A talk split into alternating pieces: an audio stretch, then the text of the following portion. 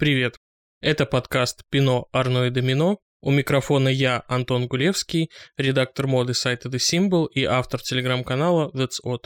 И я, Яна Лукина, фэшн-журналист, автор телеграм-канала Superficial Space Cadet.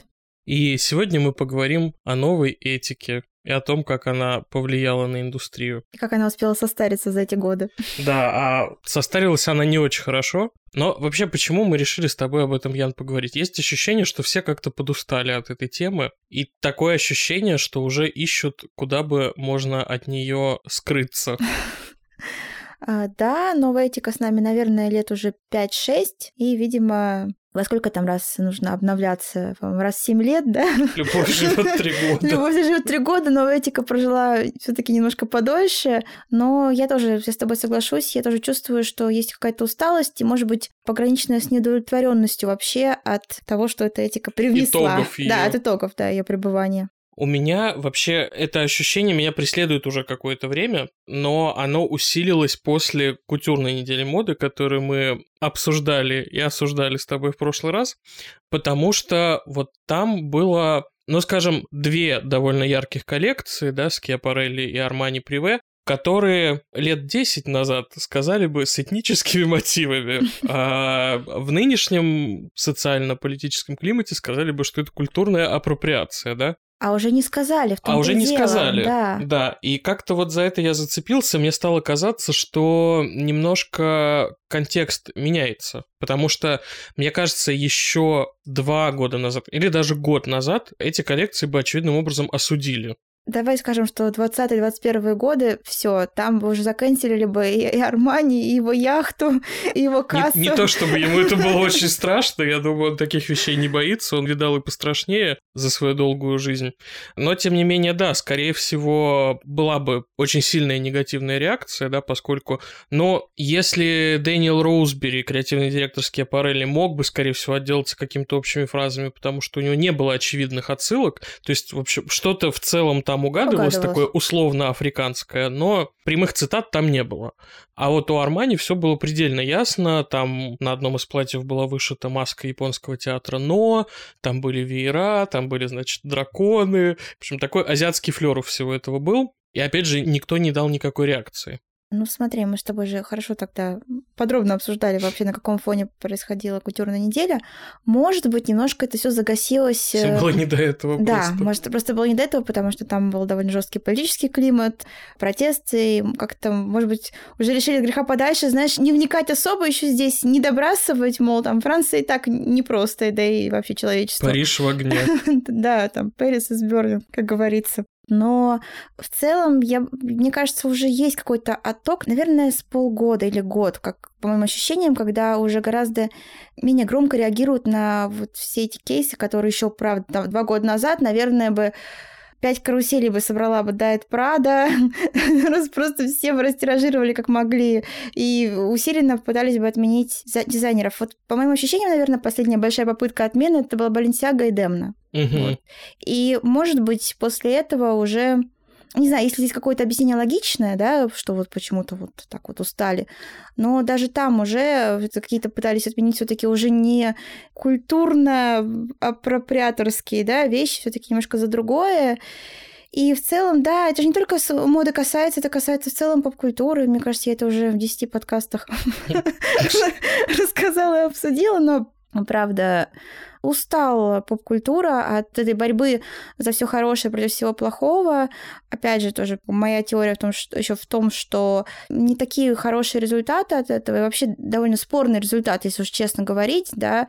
Сейчас большой откат э, феминизма тоже происходит. Мне кажется, уже с трудом будет Мария Грация Кюри продавать свои футболки по 800 евро, да, с цитатами Чимаманды Ngozi Адичи.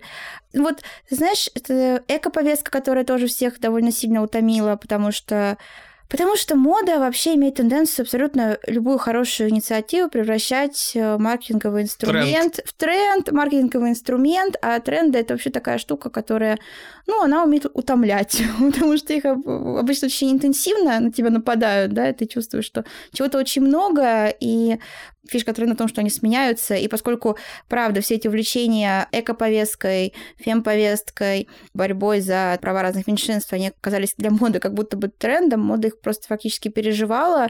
Они набили на Москомину, и уже просто по инерции хочется немножко дальше куда-то двинуться, мне так кажется. Я сейчас немного отберу твой хлеб, Давай. А, и немножко переведу наш разговор в лоно поп-культуры. Вот если говорить о том, что, да, опять-таки мода не существует в пузыре, она не существует в вакууме, естественно, она смотрит по сторонам. Вот я укрепился еще в своем ощущении, что нас ждет какой-то откат назад в взаимоотношениях моды с новой этикой, потому что это уже начало происходить в более широком поп-культурном контексте. Недавно были новости о том, что большие киностудии и стриминги массово сейчас избавляются от diversity менеджеров, которых они спешно нанимали после протестов Black Lives Matter 2020 года. Просто для понимания, что происходило. Когда произошли протесты Black Lives Matter, крупные компании начали массово в попытках как-то вот этот backlash остановить, который идет, они начали массово нанимать специальных людей, которые должны были в компании, значит, продвигать ценности равноправия и разнообразия. Я называю это почистить карму. Да, почистить карму.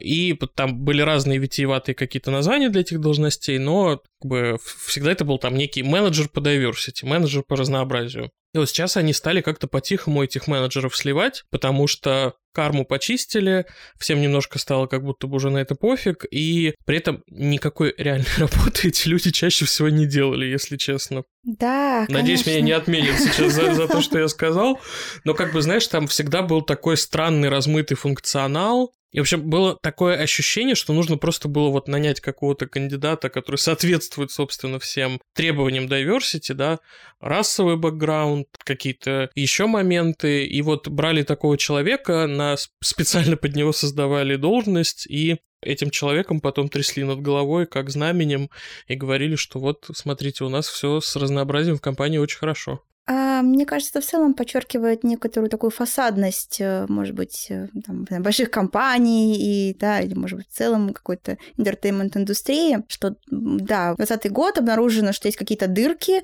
а, оказалось, что черных квадратиков запрещенной соцсети недостаточно, нужно еще чем-нибудь потрясти, ну, давайте попробуем а, нанять каких-то специальных людей. И ну, когда ты сам не до конца, наверное, понимаешь, для чего ты что-то делаешь, да, и у тебя, правда, это довольно фасадная задача, просто кого-то нанять, повесить на его дверь табличку, да, и сказать, вот, смотрите, у нас есть э, diversity менеджер, как бы, и когда... У нас вот... есть diversity менеджер дома.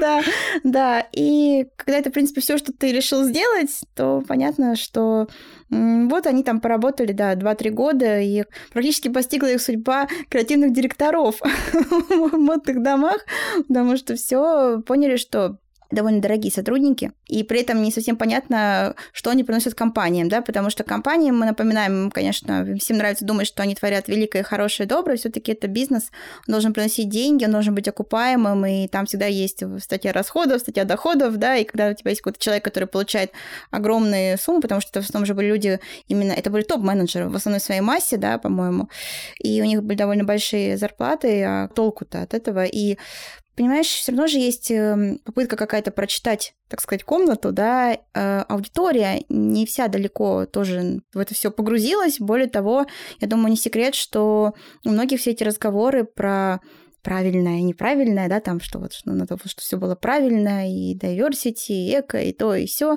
а, вызывали желание закатить просто глаза. То есть люди уже вообще такие, типа, я не могу это уже слушать, уже оставьте меня в покое, да, когда тебе это просто тыкают в лицо, потому что, ну, в этом тоже, опять же, есть какая-то такая, как я сказала, что фасадность, мое любимое сегодня слово, какая-то такая картинность, фасадность всей этой индустрии, потому что... Токенизм, иными словами. Да, таки, токенизм, абсолютный токенизм, то, что компании не могли себе позволить просто тихо нанять этих людей, позволить им тихо делать делать свою работу, да, может быть, были бы какие-то результаты. Нет, они именно вот ими потряхивали, как ты правильно заметил, э, все время упоминали, что вот там найм, найм, найм, ну и ни к чему это не привело, и поэтому сейчас от них, конечно, пытаются, ну, тихо от них не удается избавиться, потому что все про это тоже написали, в этом тоже есть, конечно, какая-то ирония. Это, конечно, распространяется в том числе и на фэшн-индустрию, где тоже, мне кажется, что-то подобное происходило, тоже были попытки как-то все сделать более разнообразным, да, но они тоже, мне кажется, всех подутомили. Мне кажется, это было особенно ярко заметно на примере глянца, потому что был ряд таких громких назначений на топовые позиции, когда очевидно, что человека наняли, потому что у него очень правильный для нынешнего социального климата бэкграунд, да, скажем, Эдвард Эннинфул, по понятным причинам. Мы ему уже много внимания уделили, не будем уделять еще больше. Но а... символично, что именно сейчас он и уходит. Да, да, опять же. Потом Самира Наср, главный редактор американского Harper's Bazaar, тоже ну, очевидным образом молодая, прогрессивная, темнокожая, с э, рабочим, насколько я помню, бэкграундом. Ну, плюс-минус, да. Знаешь, мне кажется, в какой-то момент стало очень важно, как такой чек-лист. То есть главное, чтобы... Check your privilege. Да, значит, у тебя есть кандидат, так ты смотришь, это случайно не белый цисгендерный мужчина.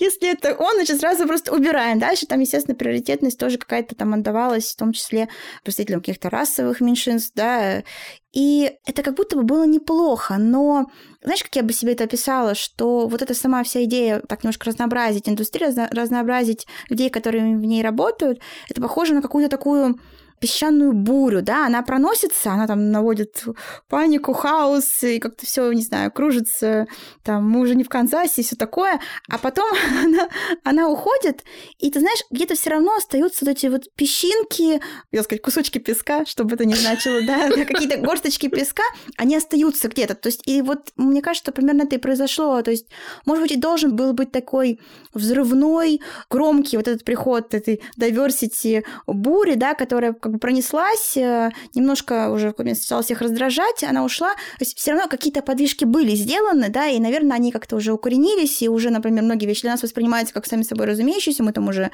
например, если ты посмотришь на показы какого-нибудь 2009 года, да, э, или 2010 года, и увидишь вообще, кто выходил на подиум, что в основном просто Блондинки, белые, белые девушки, да, там худые, сканди... одного роста. Да, да, да, там обычно это были либо там скандинавки тогда были в моде, там представительницы Голландии, Ирландии, очень много было славянской. Да, из Восточной да, Европы Восточной очень Европы. много девушек. Да, и, конечно, сейчас, когда ты смотришь, ты думаешь, боже мой, ведь правда, вот ну, настолько это было однообразно, а сейчас, конечно, выглядит все по-другому, и вот один из тех плюсов, да, что, конечно, очень сильно там разнообразилась модельная индустрия. Вот это есть, это, наверное, из хорошего, да, из такого, что случилось, но плохого там тоже было довольно много. Даже не то, что плохого, Антон, не плохого. Абсурдного. Бессмысленного просто, да, да просто вот бессмысленного. Просто, мне кажется, это классическая ситуация, ситуация, когда хорошую изначальную идею довели до полного абсурда, и она уже начала всех раздражать просто самим фактом своего существования. Потому это... что это уже, знаешь, все начало немножко напоминать какие-то вот первые сезоны Южного парка.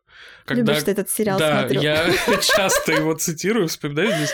Вот по уровню просто абсурда происходящего, с той только разницей, что как бы когда это происходит в реальной жизни, это не очень смешно. На это иногда страшно смотреть. И обидно было то, что зачастую за всей вот этой фасадностью, как ты выразилась, очень терялся сам продукт, который делается, и зачастую он получался, ну, скажем, посредственным, да, потому что в какой-то момент было ощущение, что если вот его красиво упаковать во все вот эти слои diversity, эко, и если, знаешь, еще на пакете написать «мы за все хорошее против всего плохого», то как будто бы можно продать вообще все, что угодно. Мне кажется, здесь один из ярких таких примеров — это Габриэла Хёрст, которую недавно, опять же... Э, отчислили. У... Да, отчислили, уволили из Клоя, что тоже, мне кажется, плюс один аргумент в нашу копилочку того, что все устали от э, вот этого такого яростного педалирования токенизма и новой этики, тоже вот она просто собрала комбо новой этики. Феминизм, эко-повестка, там вот просто вот все, что можно было собрать, она в себе собрала, и было очевидно, что ее назначили туда ровно по этой причине, а не потому, что она хороший дизайнер. Потому что дизайнов там, в общем, особенно-то и не было. Да, она такая же.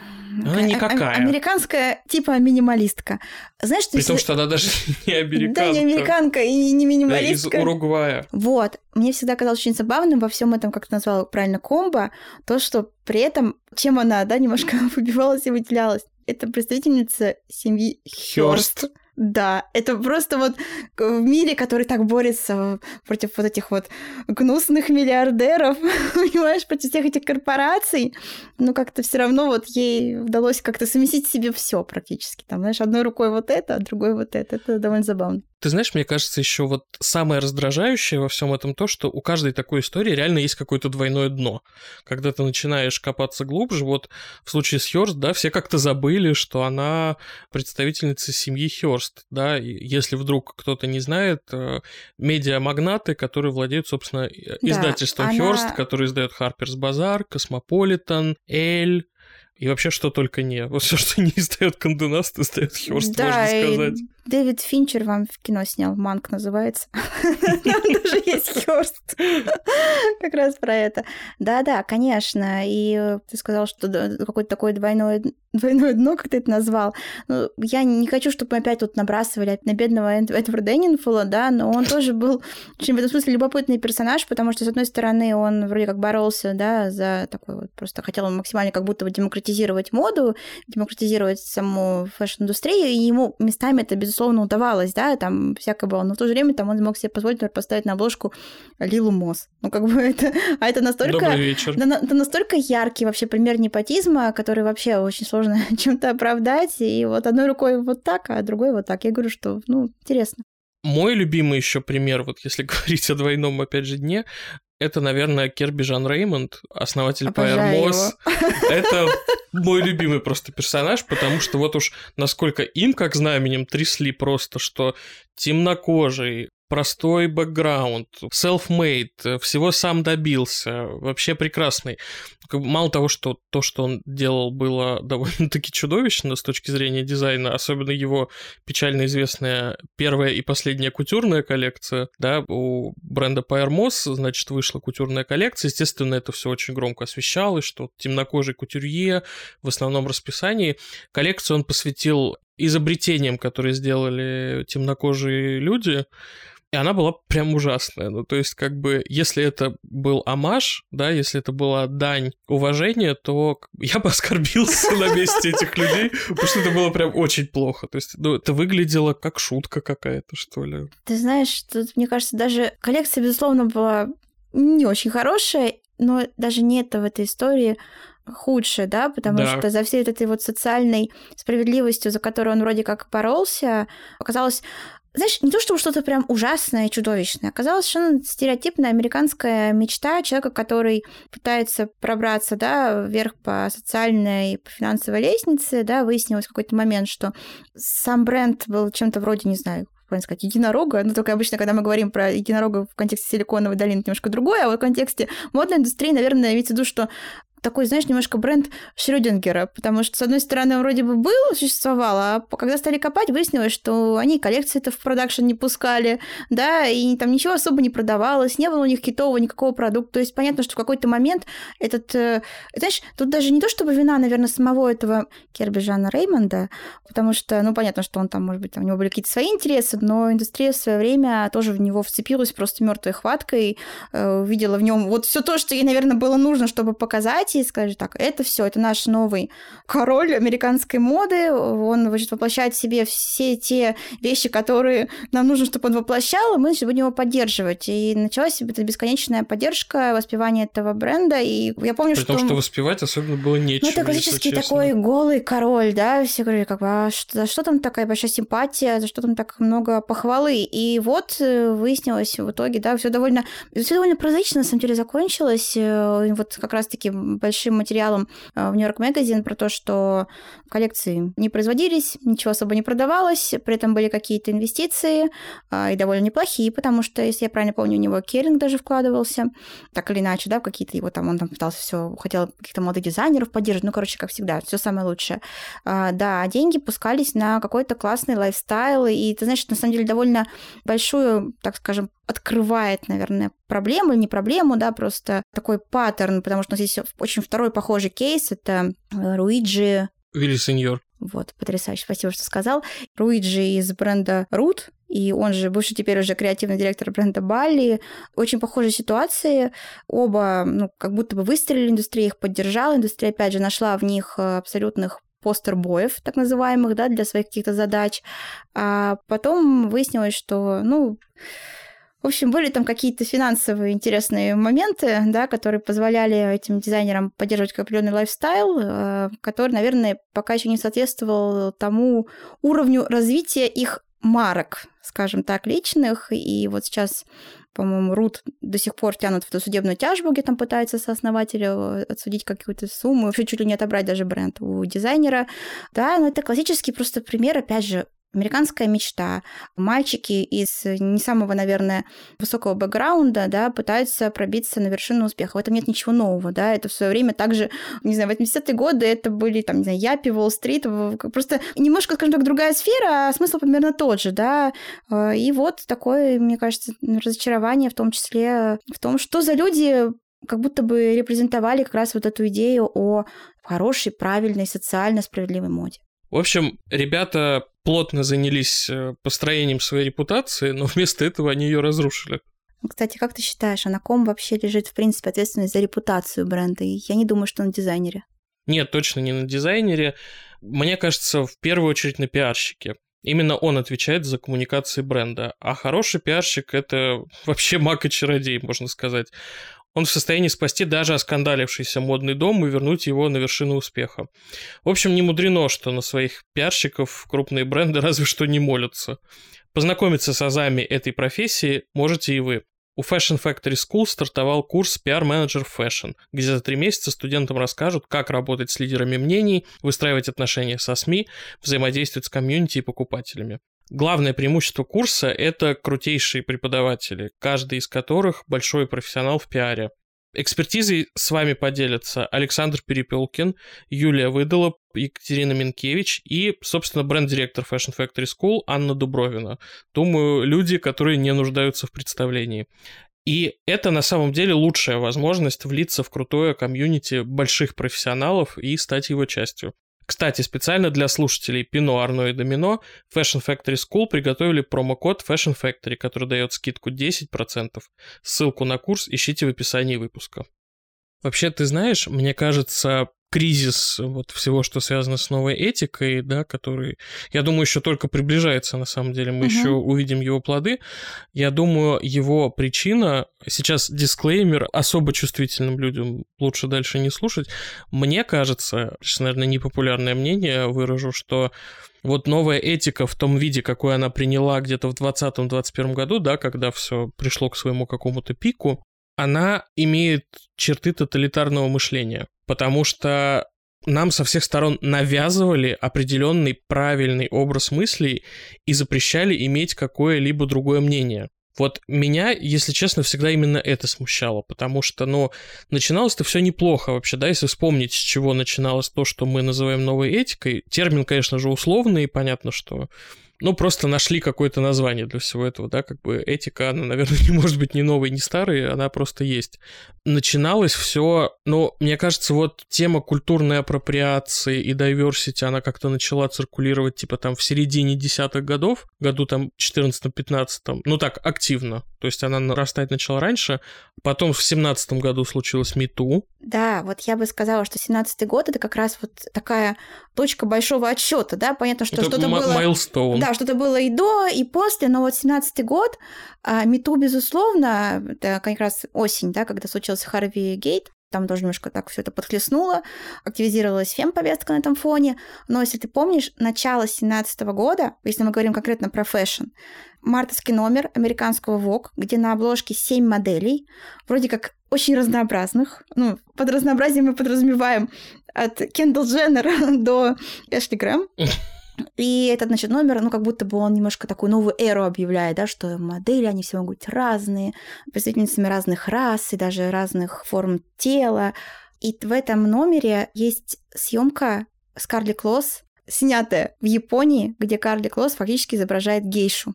Если ты помнишь, это, мне кажется, был один из самых таких громких вот первых uh-huh. кейсов, когда настолько досталось вообще модному журналу, да, такому, казалось бы, большому и авторитетному, да, потому что все сразу сказали, да вы что, вы шли с ума? Белая, значит, женщина, значит, фактически там, в общем, такой конкретный пример вайтвошинга получился. Он такой еще был немножко на фоне большого количества обсуждений вайтвошинга в кинематографе, там как раз тогда выходила адаптация «Призраков в доспехах» Скарлетт Йоханссон, ну, я думаю, там все так плюс-минус помнят. И, конечно, там, я помню, что была прям волна вот этой критики, и Карли там извинялась, и кто только там не извинялся вообще за то, что они поучаствовали в этой съемке. Ну, парадокс-то был еще в том, что это была съемка именно для вроде как такого diversity issue, да, вы делаете какой-то там выпуск про разнообразие, и вы даже не можете там взять э, японку в съемку про японку. такое, конечно. И с этого момента вот как раз случилась такая легкая перерасстановка сил, потому что глянец почувствовал, насколько может быть безжалостна вот эта волна критики в соцсетях, что теперь во многом диктует повестку, в том числе люди из соцсетей, да, что можно попасть под эту волну, и уже как будто бы попытался учитывать, да, интерес этих, опять же, этих людей, которые, возможно, даже не покупают этот журнал, понимаешь, но тем не менее, ну, как мы знаем, да, это дело пойти кого-то поругать, покритиковать в интернете, это прям святое, безусловно, и вот стало потихонечку так меняться. И ты знаешь, вот мне очень нравится твоя мысль, на самом деле, про некую такую тоталитарность всего этого мышления, а я тебе скажу, что мне кажется, настолько несовместимо вообще с модой, и, наверное, даже, может быть, в целом с искусством. Все это, и мы сейчас не говорим, конечно же, про то, что связано с движением МИТУ, да, понятно, что харазмент несовместим ни с чем, тут как бы нет вопросов, да. просто не должно Все, что связано там с насилием, да, это все не обсуждается, это, да. это прям совсем оригинальные какие-то вещи. Тут даже это нет, все нет. чудовищно. Да, но вот эта вся новая этика, она попыталась сделать, в общем, моду, искусство, кинематограф настолько удобными, а мне кажется, оно вообще не должно быть удобным. То есть вообще, мне кажется, фишка всего, что связано с искусством, ну, мы как так очень условно даже относим и моду в том числе, хотя мы ее вроде и к поп-культуре относим, не должно быть оно удобным. Понимаешь, наоборот, Мне... оно должно вопросы какие-то да. вызывать, провоцировать. Да. Вот, ну, Мне кажется, мода, она по природе своей радикальна, она да. по природе своей трансгрессивна. Действительно, она должна, ну, если не шокировать, то, по крайней мере, действительно как-то обращать на себя внимание. А вот все, что происходило в вот этой новой этической повестке, оно старалось ее вот настолько действительно размыть и сделать такой какой-то очень приемлемый для всех. И при этом вот что меня во всем этом раздражало, из публичной повестки абсолютно исчез какой-то плюрализм мнений. То есть вот считалось, что вот есть правильная точка зрения по тому или иному вопросу, вот мы все должны ее придерживаться. We should all be feminists, как завещала нам Мария Грация. We should all be, я не знаю, vegans. Эко-warriors. Да, эко-conscious и так далее. Но как бы никто никому ничего не должен. То есть, мне кажется, если мы говорим о ценностях какой-то демократии, хотя нам ли вообще об этом говорить, краеугольный камень демократии — это плюрализм, плюрализм точек зрения, а новая этика на своем пике, да, вот 20-21 год, когда уже прям невозможно это все было выносить, она абсолютно вот это многообразие точек зрения просто уничтожила. Да, и вообще какое-то желание так или иначе, не знаю, провоцировать, выделяться тоже, потому что, там, не дай бог, да, сделать что-нибудь, что там кого-то оскорбит, а это, как оказалось, довольно легко, потому что оскорбиться, как говорится, может практически каждый чем угодно. Поэтому и в какой-то момент вот сама эта идея, да, там, эко или феминизм, они стали чем-то вроде сюжета, как будто бы его подменили, заменили. Это и не только моды касается, это очень хорошо было видно на примере кинематографа, да, когда очень большое количество фильмов, где просто да не было ничего, кроме криков, типа, эй, female, там, empowerment, мы женщины, вот, вот как бы и вся история. И это тоже, правда, очень сильно мне кажется, не пошло на пользу никому. И, может быть, даже в некотором смысле дискредитировало как раз все вот эти хорошие начинания, потому что когда тебе именно в таком виде, очень странном подают, то есть тебе говорят, вот это, это феминизм, там, или вот это, там, это правильный эко-подход. Ну, как-то и ты уже немножко и не хочешь в этом во всем участвовать. Ну как, может, хочешь, но не в таком формате. Но не в таком виде, Конечно, да. да, да. И ты хорошо привел пример э, Габриэлы Хёрст. Правда, абсолютно бессюжетные коллекции, которые тебе вот продавали под вот этой вот глазурью того, что ну, вот это зато правильно. Это вот там, ну, знаешь, наши любимые все эти... Зато телег... человек хороший. Любимые все эти телеграммные шутки про то, что там это было соткано какими-то женщинами с полуострова лунной призмы, да, на какой-нибудь там 13-й день какого-нибудь солнцестояния. Ну, правда, вот здесь как будто бы вот этим всем должна была быть оправдана очень скучная и абсолютно невыразительная одежда, да. Ну ладно, скучная, невыразительная бессюжетная одежда и бессюжетные коллекции. Там зачастую просто половина коллекции повторялась в следующей. То есть мое любимое развлечение было, когда проходил очередной показ Клоя, это посмотреть, а, сколько вещей из прошлых коллекций там опять появились абсолютно без изменений. Понимаешь, то есть там, ну, в лучшем случае иногда где-то рукав появлялся, знаешь, типа... на месте. Ну, вполне предсказуемым, но все же, то есть, как бы, знаешь... Я уверена, что он прекрасный человек, вот, но это не профессия все еще. Теперь она будет оставаться прекрасным человеком, но уже не в доме Клоя. У нее есть свой дом. У нее есть свой дом дома. Да. Ну, поэтому, ты знаешь, вот мне нравится твоя мысль о том, что это такая песчаная буря, да, которая пронеслась, но какие-то вот эти песчинки, они осели. И моя надежда, она заключается в том, что вот действительно, когда это все немножко уляжется, уже совсем сойдет на нет вот эта первичная истерика, которая была со всем этим связана, люди подуспокоятся, но как бы то хорошее, что в себе несла вот эта вот волна новой этики, оно останется, оно с нами задержится, что действительно станет больше разнообразия там в управляющих структурах э, и появится больше гласности и прозрачности, что очень важно, потому что раньше этого, безусловно, не было. Это то, что нам принесла новая этика.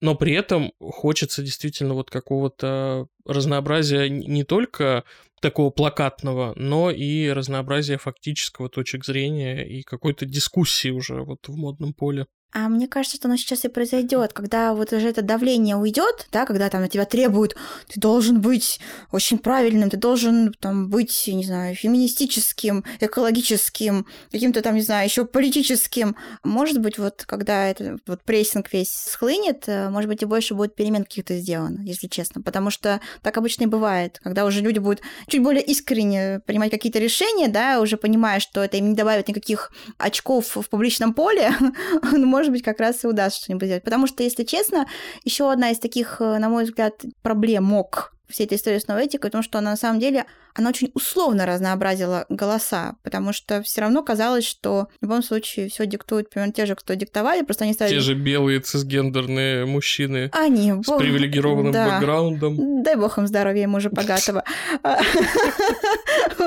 Но, э, да, как, но как будто бы они стали немножко хитрее, да, и вот сейчас очень хорошо видно на фоне забастовки сценаристов и актеров, потому что когда начинаются все эти претензии к студиям, и, ну, и чаще звучат имена SEO, имена разных э, топ-менеджеров. Это все еще Антон, они, все еще. Все еще они, да, никуда да, не делись. да, те самые белые гендерные мужчины, конечно. Н- никому не поуступали свои места, знаешь ли. Держатся за них мертвой хваткой. Да, поносили немножко с собой подмышкой каких-то э, своих этих diversity менеджеров, а теперь, знаешь, как от балласта от них избавляется. Ну, фантастика, конечно. Просто какой-то треугольник печали, я не знаю.